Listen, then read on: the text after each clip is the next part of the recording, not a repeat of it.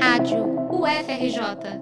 Informação e conhecimento, conhecimento, conhecimento. O Congresso Nacional avalia autorizar a privatização dos chamados terrenos de marinha, que incluem praias, ilhas, mangues, assim como margens de rios e lagoas que sofrem influência das marés. A proposta de emenda constitucional 3 de 2022 está atualmente em tramitação no Senado Federal.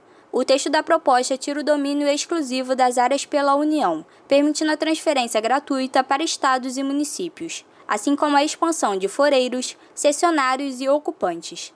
Desde 2011, são apresentadas propostas de emenda constitucionais que apontam para a privatização desses espaços.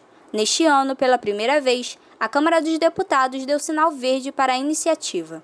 O conceito de terrenos de marinha remonta ao período do Brasil colonial. Para manter a segurança e prevenir invasões estrangeiras, a posse dessas áreas, uma reserva de terra para a defesa do território, era exclusivamente da coroa portuguesa. Entre os argumentos para a aprovação da medida está a necessidade de atualizar as regras relacionadas aos terrenos de marinha.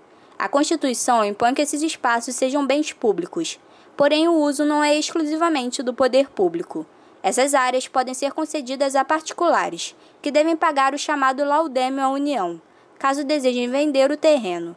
O proprietário também deve anualmente pagar uma outra quantia, chamada foro, para continuar com o bem. Alex Magalhães, integrante da coordenação do Programa de Pós-Graduação em Planejamento Urbano e Regional da Universidade Federal do Rio de Janeiro e professor do Instituto de Pesquisa e Planejamento Urbano, o IPUR, diz que a atualização dessas regras é realmente necessária.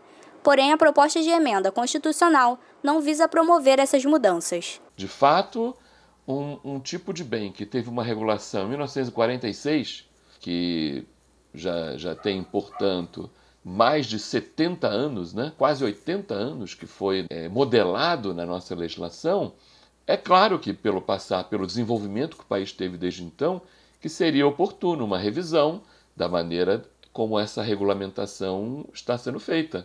Então, eu até concordaria que a gente poderia reexaminar isto, poderíamos reexaminar a questão do laudêmio, né, do, do valor que é cobrado, enfim, poderíamos reexaminar de várias maneiras. Mas isso tudo é muito diferente do que está em discussão agora. Né? Essa discussão desvia dessa pauta né? e impede, inclusive, que o problema seja enfrentado dessa maneira. A proposta de emenda deixa de fora da discussão questões socioculturais, econômicas e ambientais importantes acerca dos terrenos de marinha. A falta de considerações sobre questões relacionadas ao meio ambiente pode trazer consequências como calor e chuva excessiva, deslizamentos de encostas, enchentes e outros desequilíbrios ambientais. Alex fala sobre a importância dessas áreas do ponto de vista da sustentabilidade. Nessas áreas, você tem vários é, ecossistemas ambientalmente relevantes. Né? Você tem áreas de manguezais, restingas, né? a própria formação das praias. Então você tem áreas que são também de interesse ambiental. Né? Na medida em que qualquer corpo hídrico, a sua vida, né, enquanto um ecossistema, depende muito de como são usadas as margens. As margens né, marinhas e de rios, né, as margens fluviais, elas são espaços fundamentais para a sobrevivência dos corpos hídricos.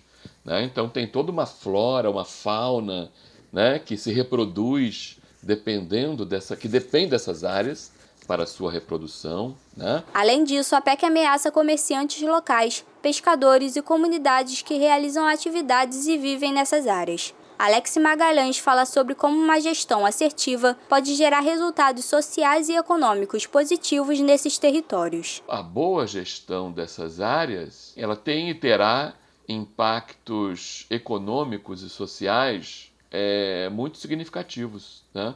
Não, realmente não é verdadeiro aquilo que é colocado na fundamentação dessas propostas de emenda constitucional, que o fato de existirem os terrenos de marinha como bens públicos é algo que atrapalha a economia, que é algo que tem um efeito econômico negativo, porque você nessas áreas é, não está impedido de realizar uma série de atividades é, importantes do ponto de vista tanto social quanto econômico. Então, nas praias brasileiras, milhares de pessoas exercem o seu trabalho. A valorização desses territórios e das populações que vivem neles passa por todos os agentes sociais, entre eles as universidades públicas, que têm um papel importante em projetos de extensão e pesquisa voltados a essas áreas. É necessário trabalhar para produzir dados e informação acerca da situação atual dos terrenos de marinha, a fim de dar base às discussões a respeito do tema. As prefeituras também têm o dever de resolver determinados problemas em esfera municipal. Por fim, o papel de fortalecer a Secretaria do Patrimônio da União, órgão fundamental da gestão pública brasileira, é destinado ao governo federal. O fortalecimento desse órgão implica na maior regulamentação dos terrenos o Senado Federal aprovou um requerimento de convocação de audiência pública sobre o tema para discutir a emenda. A expectativa é de que os órgãos públicos com capacidade de opinar sobre a proposição sejam convocados para contribuir com a discussão, assim como a sociedade, os movimentos sociais e os pesquisadores que trabalham com o tema. Reportagem de Sara Trindade para a Rádio FRJ.